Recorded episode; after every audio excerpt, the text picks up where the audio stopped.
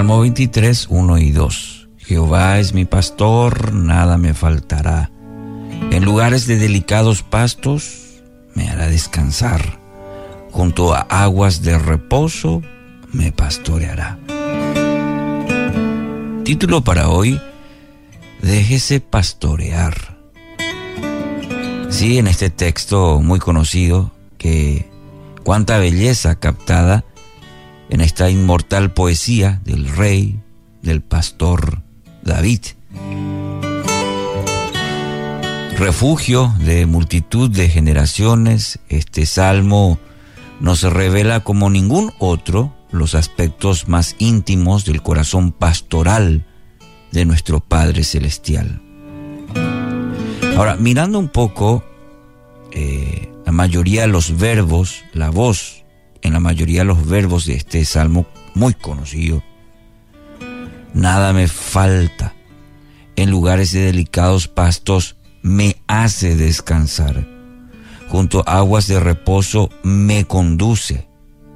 Él me restaura el alma, me guía por senderos de justicia. Su, varo, su vara y callado me infunden aliento. Me prepara mesa delante de mis enemigos. Me unge la cabeza.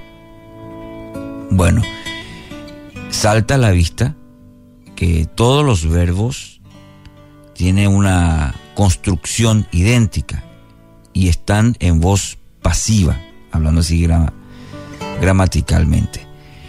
Eh, en cada uno de ellos, la oveja es la receptora y no la que genera la acción. Por eso hablamos de una voz pasiva, es la que recibe. En este caso recibe algo de parte del pastor.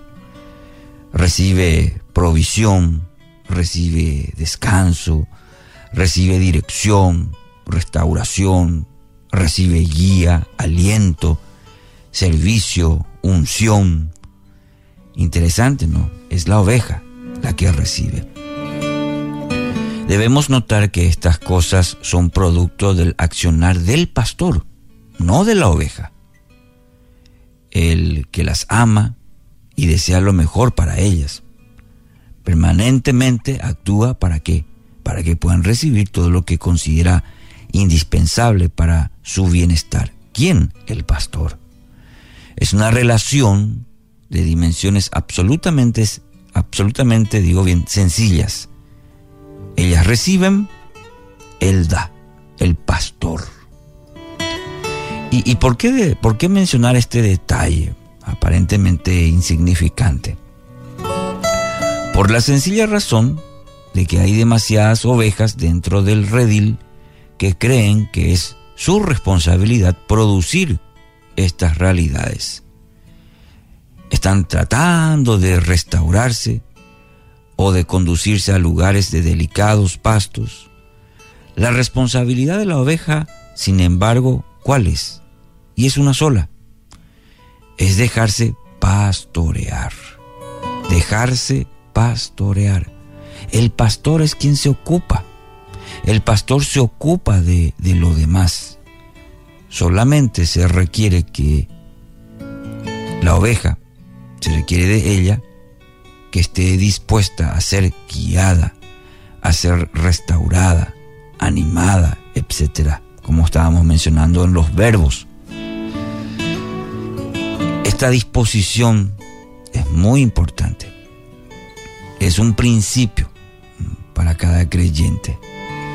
Alguien dijo una vez, Dios actúa por siempre según su naturaleza eterna y el hombre según la suya.